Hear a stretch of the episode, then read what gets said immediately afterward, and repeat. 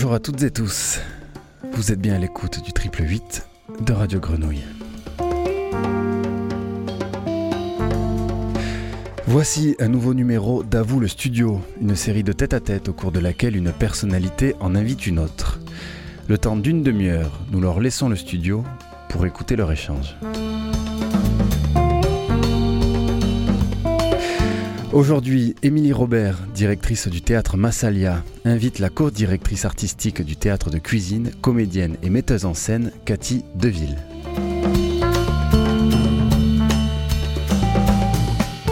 Place maintenant à Émilie Robert et Cathy Deville.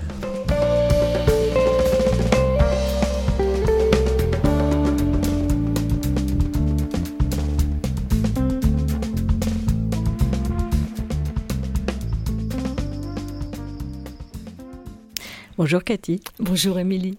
Alors je suis très contente qu'on soit là toutes les deux dans le studio, rien que pour nous, ou presque. Et hum, j'étais très contente en fait de cette proposition d'un tête-à-tête dans lequel je pouvais t'inviter parce que finalement, alors il y a une histoire, on se le disait tout à l'heure avant, avant cet enregistrement, il y a une histoire commune entre le théâtre massalien et le théâtre de cuisine. Mais en plus, moi, je suis arrivée au Théâtre Massalia il y a six ans et très vite, en fait, on a commencé à trouver euh, des complicités qui se sont développées, hmm. voilà, qu'aujourd'hui encore, euh, on continue à travers euh, de multiples façons de le faire, que ce soit l'accueil de tes spectacles ou de ceux de Christian Carignon, de voilà, des ateliers, de la formation, des, des jeunes artistes que tu accompagnes. Donc voilà, j'ai l'impression que c'est un privilège de pouvoir t'accueillir aujourd'hui. Merci d'être là. Merci, Émilie. Alors, la saison a commencé cette année par euh, un anniversaire pour, euh, pour toi et pour Christian Carignon, qui était donc les 40 ans du théâtre de cuisine. Hmm. C'est là qu'on se rend compte que le temps passe plus vite qu'on ne s'en aperçoit, mais... Et donc, je me suis demandé un peu si tu avais, euh, pour commencer, quelques anecdotes à raconter comme ça sur ces 40 années, des, des histoires qui te restent en tête, parce que j'imagine qu'on voilà, on retraverse aussi le temps comme ça. J'avais un peu envie de t'entendre là-dessus parce que finalement, bien sûr, il y a les spectacles, il y a tout ce qu'on voit et c'est du théâtre de cuisine, mais il y a sûrement des petites histoires qu'on ne connaît pas et qu'on aurait envie d'entendre, surtout pour euh, nous, auditeurs pour cette fois. Euh, voilà, quelques éléments de l'envers du décor de euh, de tous ces spectacles et de cette compagnie qui nous a tant fait rire, notamment, et nous émouvoir. Hmm. Alors je pourrais peut-être commencer par le début, hein, par le théâtre de cuisine, qui est le hmm. premier spectacle de Christian. Euh, donc on était tous les deux dans une compagnie de marionnettes, puisque moi, il faut le dire, et je dois l'avouer, j'ai été marionnettiste, même si ce mot aujourd'hui euh, n'est pas dans le lexique et dans la grammaire du théâtre d'objet. Euh, et donc Christian a créé le théâtre de cuisine lors d'un atelier avec des adultes professeurs, et le, le sujet, c'était faites une forme un peu singulière qui puisse raconter une histoire. Donc il a créé cette, cette table avec ses objets de cuisine. Et ça a eu tellement de succès à Charleville-Mézières qu'on a décidé, a décidé de créer une compagnie. Alors, il faut, enfin, j'aimerais bien raconter cette anecdote parce qu'elle est, elle est très savoureuse. Euh, on a été invité euh, au festival de Charleville-Mézières euh, à l'époque de l'ancien président et directeur, j'ai oublié son nom, en tout cas, le Festival de Charleville-Mézières, juste pour ceux qui ne le savent pas, c'est le grand festival, mondial des théâtres de marionnettes. Voilà. Et donc, euh, on a rencontré euh, le directeur euh, technique du théâtre de Charleville-Mézières, le grand théâtre municipal, et on lui a proposé de jouer sous la scène. Donc, sous la scène, c'est un endroit avec des cajots, de la poussière, des araignées. Et on était avec Charlot du Vélo Théâtre et Jacques du théâtre Temple, du théâtre Manarf, pardon. Et donc, on a concocté euh, un petit espace avec trois petits solos. Et ce qui était très drôle, c'est qu'on a distribué les billets aux gens dans la rue gratuitement, mais ces billets étaient nominatifs. Et on pouvait accueillir que 40 personnes. Et ça a été le bug total. C'est-à-dire tous les gens arrivaient à l'heure du spectacle pour pouvoir entrer. On a joué une dizaine de fois. Et tous les gens voulaient absolument un ticket, mais nous, on donnait un ticket qu'au sourire euh, de la personne ou à son air euh, sympathique ou généreux. Donc on a, on a joué euh, ce théâtre de cuisine-là dans ce, ce festival-là. Et ça a été le début très fracassant en fait de notre compagnie, puisqu'on a été reconnu par ça. Et on a choisi le mot théâtre de cuisine parce que le spectacle théâtre de cuisine avait déjà une visibilité euh, assez importante. Oui, oui, il y avait Voilà. une espèce de confusion, mais voulue entre, en fait, entre Oui. ce premier spectacle qui justement avait marqué les esprits, a marqué les esprits, et puis euh, le nom de la compagnie. Et vous étiez du coup, en fait, c'est- finalement, cette fois-là, au Festival de Charleville-Mézières, vous êtes les trois figures emblématiques et fondatrices, euh, enfin les trois compagnies, parce que vous êtes plus, Oui. plus de gens, mais euh, en tout cas, du, justement, de ce qu'on a appelé après, à partir de là, le théâtre d'objets, mais qui finalement n'existait pas jusque-là. Non, ça n'existait pas et même le, le terme théâtre d'objet, en fait, on l'a un petit peu dit par hasard lors d'une réunion avec euh, Jaco, euh, Charlot et Tania euh, chez eux à Angers et on n'arrivait pas à trouver un terme qui puisse nommer ou dénommer notre façon de travailler qui était très différente de la marionnette. Et paraît-il, moi je m'en souviens pas, c'est en- c'est encore une des, des légendes du théâtre d'objet, paraît-il que j'ai dit théâtre d'objet. Et paraît-il aussi, Christian me l'a raconté encore la semaine dernière, qu'ils ont tous fait la gueule du théâtre d'objet, qu'est-ce que c'est euh. Donc voilà, euh, on a décidé plus ou moins de s'appeler comme ça. Et quatre ou cinq ans plus tard, on est arrivé euh, à l'ESNAM, enfin à l'Institut de, de la Marionnette, Institut international de la Marionnette à Charleville, à la bibliothèque médiathèque. Et là, on a vu euh, tous, les, tous les sigles des marionnettes, donc MT, marionnette à tige, MG, marionnette à gaine. Et puis coup, on voit Théo. On se retourne vers la personne qui était à l'accueil, on dit Mais Théo, c'est quoi? Ben, C'est théâtre d'objet. Donc ça y est, Bravo, on, avait, on gagné notre identité. Faux galon. Ouais, ouais. Oui, ben voilà, parce que c'est c'est quand même pas rien de, de créer finalement un, une- un art à l'intérieur d'un grand champ, enfin voilà, d'inventer quelque chose euh, effectivement d'aussi inattendu complètement, au point d'ailleurs que voilà, vous aviez des méthodes d'accueil du public déjà un peu révolutionnaires. ouais. Et euh, bah, peut-être, est-ce que c'est le moment pour qu'éventuellement tu nous lises un passage de, puisqu'on s'est dit que théâtre d'objet. On n'allait pas chercher à le définir, parce que Mm. vraiment, on pouvait occuper la demi-heure de notre rendez-vous avec ça, et sans avoir résolu la question. Mais tu me disais que Christian Carignon avait écrit un texte auquel tu tenais beaucoup, qui n'est pas forcément un texte que, que l'on connaît par ailleurs, et qui dit quelque chose justement de ce rapport à l'objet. Et finalement, Mm. peut-être que ça peut être une façon aussi d'entrer dans la suite de la conversation. Oui, tout à fait. Alors c'est un article qui, qui est sur le web qui s'appelle Agone. C'est une revue euh, là spécialisée autour du théâtre d'objets avec différents artistes qui interviennent. Et là, dans le chapitre 16, Christian dit en jeu. Euh, L'objet peut être pris en main par le comédien déplacé, retourné, caché. Nous avions été des marionnettistes avant de tenter le théâtre d'objets. Il était donc facile d'accoler manipulation à objet. Un des vocables en cours chez les marionnettistes à l'époque était manipulation d'objets, pour moderniser la marionnette. Mais le terme manipulation évoque le pouvoir sur l'objet, un savoir-faire professionnel, propre à la scène et pas au geste quotidien, un exploit technique. Le théâtre d'objets s'éloigne de la marionnette par son refus de manipuler proprement. Roland Schoen dit que les gens du théâtre d'objets sont des objecteurs. C'est une connotation de résistance, voilà. Et c'est exactement dans cet état-là qu'on était quand on a commencé ce mouvement, entre Ouais. guillemets. On était en résistance de l'image que la marionnette avait à cette époque-là. On ne voulait pas être assimilé aux marionnettistes. Bon, aujourd'hui, évidemment, forcément, les choses ont changé et on n'est plus du tout dans cette résistance-là. Mais à l'époque, c'était important pour nous d'être euh, un peu les vilains petits canards des festivals. Et Qu'est-ce qu'ils avaient ces marionnettistes pour que vous ne vouliez pas être associés à eux?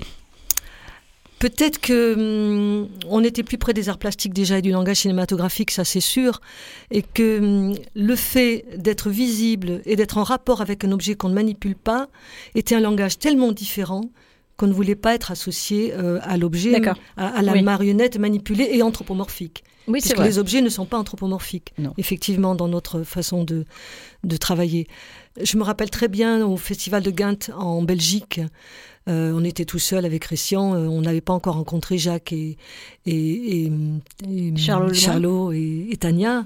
Et tout d'un coup, on voit Paris Bonjour. On se dit, tiens, c'est un drôle de titre. Donc, on y va. Hmm. Et on découvre un- une sorte de bonhomme euh, avec des petits bonhommes en terre, un acteur qui a l'air d'avoir un univers entier, rien qu'en étant sur le plateau, une sorte de Buster Keaton de l'objet. Et on s'est dit, ah, enfin, on a trouvé notre frère ou notre cousin. Et donc, on, on a reconnu en Jacques euh, cette façon d'être sur le plateau, Jacques Templereau. ouais, qui est euh, être entouré d'objets, comme si les objets étaient l'excroissance de la personne Oui, en fait. Tu vois, il y a vraiment une, im- une façon symbolique de se raconter avec les objets, qui n'est pas forcément dans la marionnette. Voilà, donc on a, on a commencé à, à voir que c'était possible de travailler comme ça et de ne pas être seul. Et par la suite, on a rencontré euh, Charlot et Tania du Vélo Théâtre, et par la suite Agnès Limbos, et par la suite Oui. euh, Piccoli Principi, euh, Théâtre del Briciole, etc., etc. Et oui, parce que ça s'est répandu en Europe, en fait, finalement, vous aviez des alter ego un peu partout. Tu as envie peut-être de nous faire écouter, euh, une... je sais que tu as apporté plusieurs extraits musicaux, Oui, alors je oui. me dis que peut-être on peut en écouter un. Oui, on pourrait commencer par euh, un extrait du spectacle Curieuse. Et c'est euh, un musicien, Philippe Le Goff, qui a beaucoup travaillé avec moi sur les spectacles. Donc je vais laisser la musique parler d'elle-même.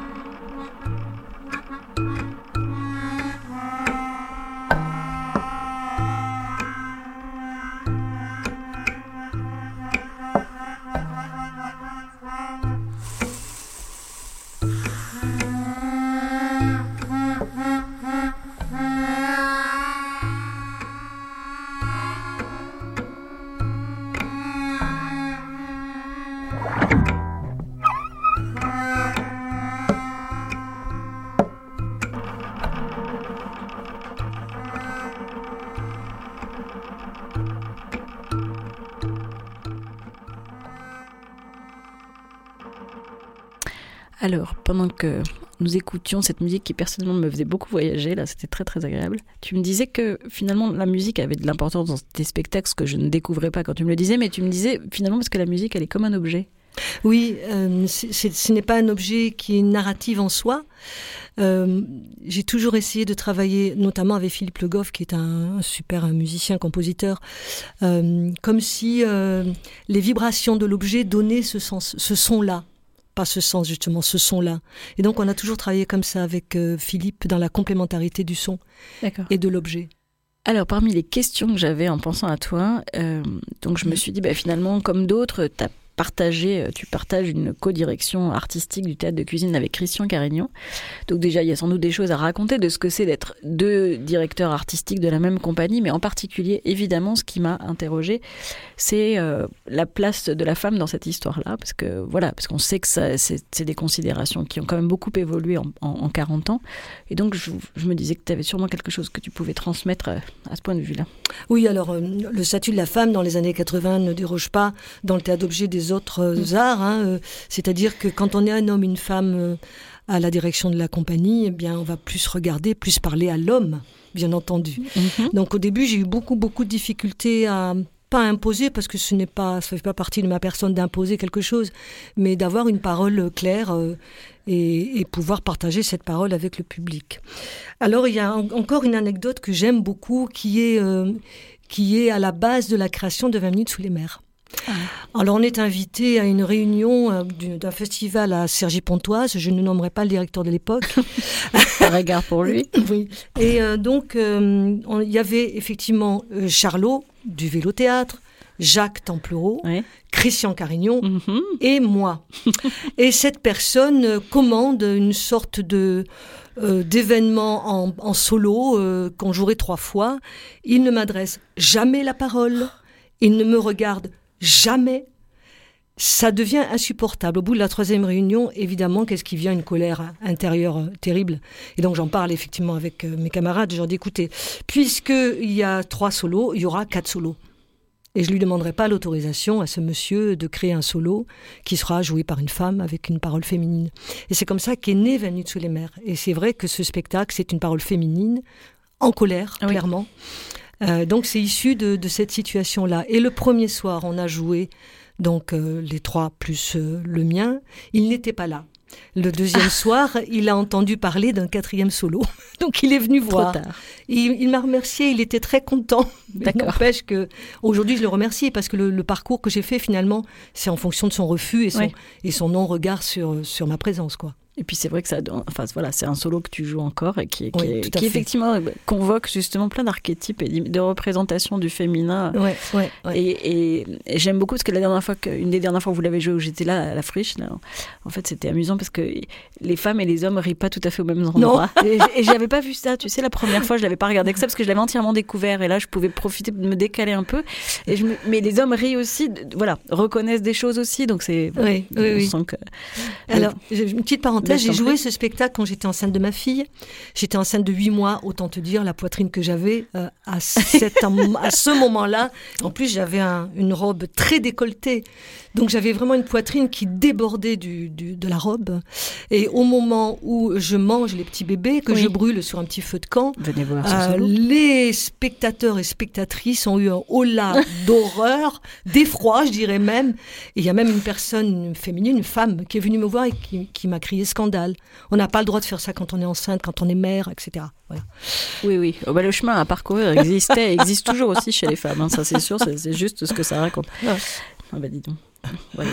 Et oui, même le théâtre d'objets bouscule. hein, et tu vois, il va, convoquer. C'est ce que j'aime beaucoup, je crois, dans cet endroit-là, c'est euh, ah, oui, un abord qui est tellement évident parce que ça touche tout de suite. On, on rentre immédiatement dans la proposition finalement. Le, et, euh, et en fait, on rentre dans la proposition et on est complice, je trouve, très souvent, en fait, de quelque Ouais. chose, de l'objet, de, de, de la posture par rapport à l'objet, etc. Donc il y a Mm. une immédiateté de, le- voilà, du théâtre d'objets que je trouve vraiment très bienvenue. Et pour autant, effectivement, comme les autres, il est capable d'aller chercher très très loin chez le spectateur et bien sûr avant tout chez l'artiste au départ. Mais voilà, il va convoquer des choses chez nous auxquelles on s'attend peut-être encore moins. Il nous, je ne veux pas dire qu'il nous prend en traître, mais Oui. parfois oui, un peu. Ouais, ouais. Et du coup, aujourd'hui, tu vois, de, de ce chemin parcouru, tu as l'impression que, que les choses ont beaucoup avancé. Tu vois, donc, Oui, euh, oui, les choses ont beaucoup avancé, avancé, mais il faut dire que à un moment donné, euh, aux, alentours de 2000, une fois qu'on a créé beaucoup de spectacles ensemble avec Christian, j'ai été obligée, pour moi, pour euh, justement ma parole, pour euh, la rendre plus plus charnelle, j'ai envie de dire. Euh, j'étais, je, je me suis vue dans l'obligation de créer mes propres spectacles. Et à partir de 2000, euh, j'ai créé les spectacles, un spectacle Oui. une année et Christian l'autre année. Et donc ça a été une organisation euh, vraiment formidable. C'est-à-dire que j'ai pu enfin, enfin oui, pourquoi pas, oui. euh, m'exprimer en tant que femme seule à la barre. Mm. Oui, Ouais. oui, je pense que c'était important, effectivement. A bien, enfin, ça t'a fait, ça t'a rendu davantage visible, Tout à sans fait. doute que, Ouais. que précédemment. Et du coup, je faisais pas trop de tête d'objet. oui, c'est vrai. c'est tout à fait vrai. C'est-à-dire que du coup, tu, tu as quand même, c'est vrai, tu as un peu pris la tangente oui, à l'intérieur oui. du théâtre de cuisine. Comme si le théâtre d'objet était un peu masculin. Ah, Il y a Agnès Limbos qui est là pour dire le contraire, Oui. c'est sûr. Mais à cette époque-là, bien avant de rencontrer Agnès, c'était essentiellement masculin quand même. Eh oui, tiens, Mm. tu vois, j'avais pas pensé à ça, Ouais. mais effectivement. Donc, euh, moi, je dirige une structure qui est d'une scène conventionnée à enfance et jeunesse. Donc, il s'agit de jeunes publics et qui fut d'abord, en fait, un lieu dédié à la marionnette euh, Oui. au sens large, pour le coup, et donc à l'ob- à la- au théâtre d'objet aussi, dans lequel euh, le jeune public a fait son apparition à un moment. Et puis, petit à petit, c'est devenu une, stru- une structure euh, voilà, qui est vraiment concentrée sur la question de l'adresse à l'enfance, à la jeunesse et à tous les adultes qui sont avec cela. Mais qu'est-ce que tu... Parce que voilà, on- on- comment toi tu vois cette, euh, cette opposition, oui, cette euh, dualité qui existe en tout cas entre ce qui se dit jeune public et ce qui se dit tout public ou comme tu disais tout à l'heure en aparté, ne se nomme pas, mais qui en fait s'adresse aux adultes? Hmm. Ça, ça a toujours été une vraie question pour euh, Christian et moi. Mais alors, je reviens un tout petit peu en arrière parce que, en fait, le jeune, nous n'avons pas choisi le jeune public. Non. C'est le jeune public qui nous a choisis. C'est vrai. Donc, il a fallu un certain temps pour accepter euh, euh, ce mouvement de l'enfant qui vient vers le théâtre d'objets. Et on a toujours été, la- cette question primordiale pour nous du tout public, c'est-à-dire public familial, a toujours été, a toujours été au cœur de notre euh, parole, de notre euh, rencontre avec les publics.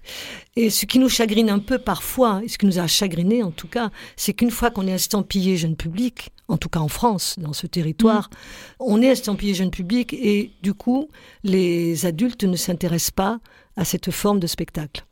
Et ça, c'est fort dommage. Donc, le pourquoi du, spectacle, pour tout, public, public familial évidemment, euh, j'ai perdu le fil, pardon. Non, mais c'est ça, je crois que effectivement, c'était de se, dire que la, catégorisation, elle n'est pas très très juste. En fait, je pense que ce qu'on partage, c'est ce sentiment qu'en fait les spectacles que vous créez ou que je, programme avec l'équipe du théâtre Massalia sont des spectacles en fait qui sont tout public à partir d'un certain âge, mais qui veulent s'adresser à tous. Parce qu'aujourd'hui, on, on a quitté quand même le spectacle euh, qu'on a qualifierait de spectacle pour enfants. Oui. Tu vois, et donc c'est, je pense que c'est important. C'est pour ça que j'ai juste envie de dire ça, c'est que hum, en fait, ce sont des spectacles dans lesquels on a le plaisir d'accueillir des enfants, éventuellement des adolescents et, mmh. euh, et, des, adultes. Et qu'en fait, moi, je l'expérimente, euh, tu vois, dans, les, dans tous les spectacles qu'on propose. C'est-à-dire que les adultes euh, se sentent tout aussi concernés par le spectacle. Donc, effectivement, on regrette, mais c'est peut-être davantage à l'endroit des programmateurs que du public. on regrette que les adultes, parfois, ne considèrent pas qu'ils ont aussi leur place dans ce type de spectacle. Oui, et pourtant, enfin, au Théâtre Massalia, en tout cas, c'est un des théâtres que je connais où les adultes viennent sans enfants quand même. C'est un, un, énorme avantage. Ces adultes-là, quand ils découvrent le théâtre d'objets pour la première fois, ils sont toujours très étonnés. Ah mais c'est ça le théâtre d'objets par exemple, mhm. ou c'est ça le théâtre jeune public. Mhm, vrai. Et souvent la, la réflexion c'est euh, ah ben finalement le théâtre jeune public c'est un théâtre où il y a énormément de liberté, énormément de créativité, ce qui est vrai. C'est beau de voir les adultes venir sans enfants voir les spectacles. Bon, à part ça, je ne vois pas ce qu'on pourrait faire de plus. Bon, tu as sûrement euh, une réponse à cette question, mais euh, comment euh, arriver à faire venir des adultes sans enfants à des spectacles dits jeunes publics, tu vois? Et je vais te retourner la question, c'est toi, en tant que directrice du théâtre Massalia, par exemple, c'est une question qui m'a toujours aussi taraudée, c'est comment tu construis ta programmation est-ce que tu as un thème? Est-ce que tu essaies de relier les spectacles entre eux? Est-ce que tu te donnes l'obligation de faire un spectacle par âge, par tranche d'âge? Est-ce que tu considères qu'un spectacle n'est pas pour ton public? Qu'est-ce que c'est que ton public? Enfin, toutes ces réflexions que j'entends ou avec qui, euh, quand j'échange avec des programmateurs sur la problématique de la programmation. Comment on fait une programmation? Alors c'est un vaste sujet, mais disons que je, non, je n'ai pas de public à moi. Euh, Merci. Euh, parce que en fait, euh, finalement, je voudrais qu'il y ait, idéalement, je voudrais qu'il y ait toujours des gens qui viennent euh, voir des spectacles que je ne connais pas et, que je serais contente d'accueillir pour une première fois. Et en fait, ce que je trouve très heureux, c'est que ça nous arrive au théâtre Massalia, tu vois, régulièrement de voir arriver des gens qu'on ne connaît pas du tout. En plus, il y a un renouvellement quand même parce qu'il y a des adultes qui vont, alors ça c'est assez joli, continuer à venir sans leurs enfants une fois que ceux-ci sont peut-être ah. devenus vraiment grands. Mais de fait, il y a des gens qui arrivent, des nouveaux avec des, tu vois, des nouvelles familles avec des enfants petits, etc. Donc on a un renouvellement peut-être qui se fait de manière un peu plus simple qu'ailleurs.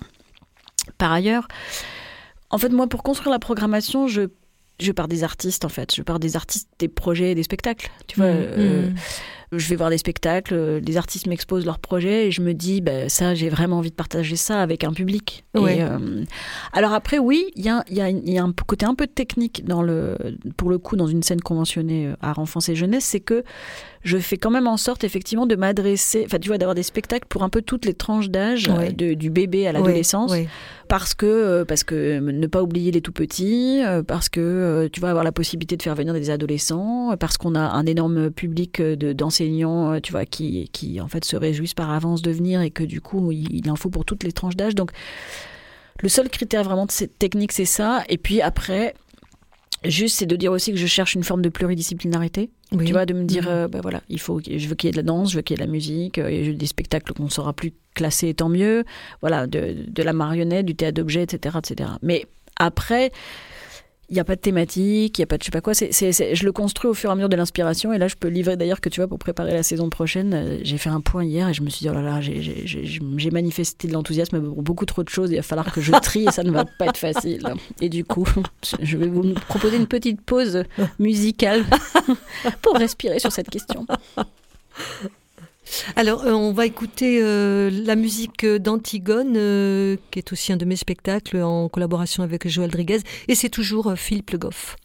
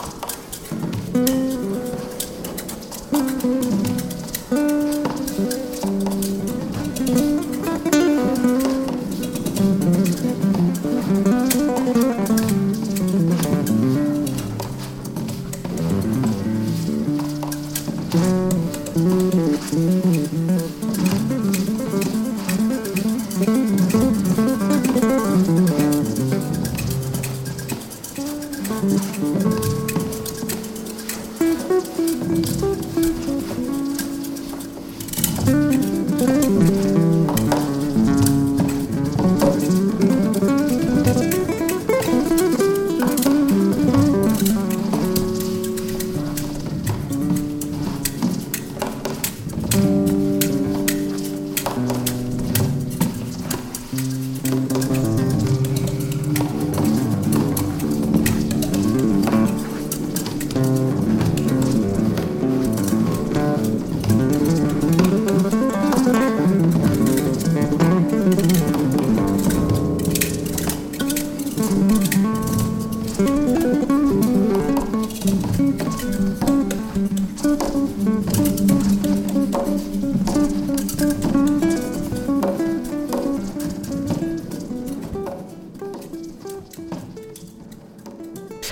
Alors on, arrive un peu déjà à la fin de ce tête-à-tête et hum, je pensais à cette conversation avec nos ancêtres qu'on a présenté, euh, donc, euh, qui est ta dernière création à plus d'un titre, tu vas nous expliquer ça, mais qu'on a présenté au Théâtre Massalia en octobre dernier et qui poursuit sa vie qui est un spectacle qui a une thématique que je te laisse raconter. Mais comment ça vient, les thèmes des spectacles pour toi?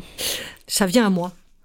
en fait, ça te tombe dessus, pas, ça me tombe dessus. Des fois, c'est, enfin, de toute façon, le hasard n'existe pas. Mais bon, pour le dernier spectacle, euh, Conversation avec nos ancêtres, euh, on peut dire qu'il y a quatre ans, j'ai vu un reportage sur euh, l'ADN, sur les, les, dernières recherches génétiques.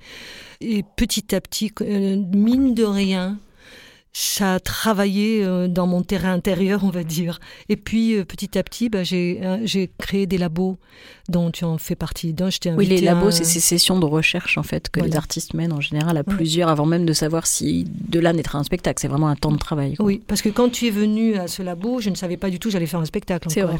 C'était vraiment le, bonheur de partager ces nouvelles découvertes pour moi et, et voir comment les autres personnes euh, vivent avec ça, enfin d'une certaine manière, voilà. Donc euh, oui, c'est mon dernier spectacle, donc c'est arrivé comme ça, et je me suis dit que pour le dernier spectacle de la compagnie Théâtre de Cuisine en tant que compagnie de création, puisque le Théâtre de Cuisine n'est pas fini évidemment, j'avais envie euh, de converser avec nos ancêtres. Donc euh, c'est arrivé tout seul. bon, bah fort bien, voilà. Donc si vous vous demandiez d'où vient l'inspiration des artistes, parfois elle arrive toute seule. Alors on va écouter un dernier extrait que tu voulais donc... Euh, oui, qui est le, qui est le, l'extrait de, Conversation avec nos ancêtres euh, qui clore bien le spectacle et qui clore bien aussi, qui ferme la parenthèse de toutes les créations que j'ai faites. c'est une musique, euh, d'abord en hommage à Christian Carignon, puisqu'il l'a utilisé dans un autre spectacle. Ça, j'y tiens beaucoup. Et puis, c'est une musique euh, qui est légère, gaie, ouverte. Évidemment, c'est Dizzy Gillespie, Caravane.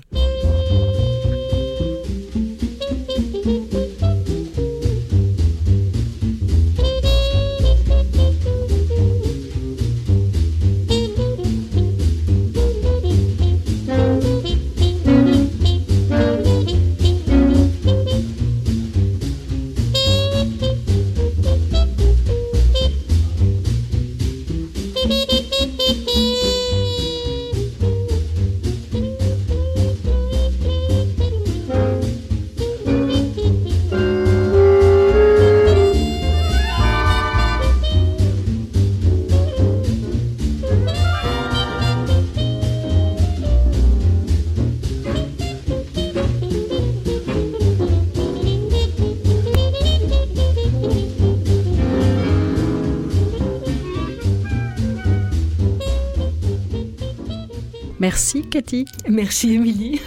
Alors, c'était donc une conversation entre Cathy Deville, co-directrice artistique du théâtre de cuisine, comédienne et metteuse en scène de son état, et Émilie Robert, directrice du théâtre Massalia, scène conventionnée à enfance et jeunesse à la friche. Tout ceci donc dans le cadre de la mission À vous le studio que vous pourrez retrouver en podcast dorénavant sur le site www.radiogrenouille.com. Je m'essaye à la des annonces, ça n'est pas simple. Et pour finir, je voudrais vous souhaiter une bonne année 2020 sur les 3-8. À bientôt!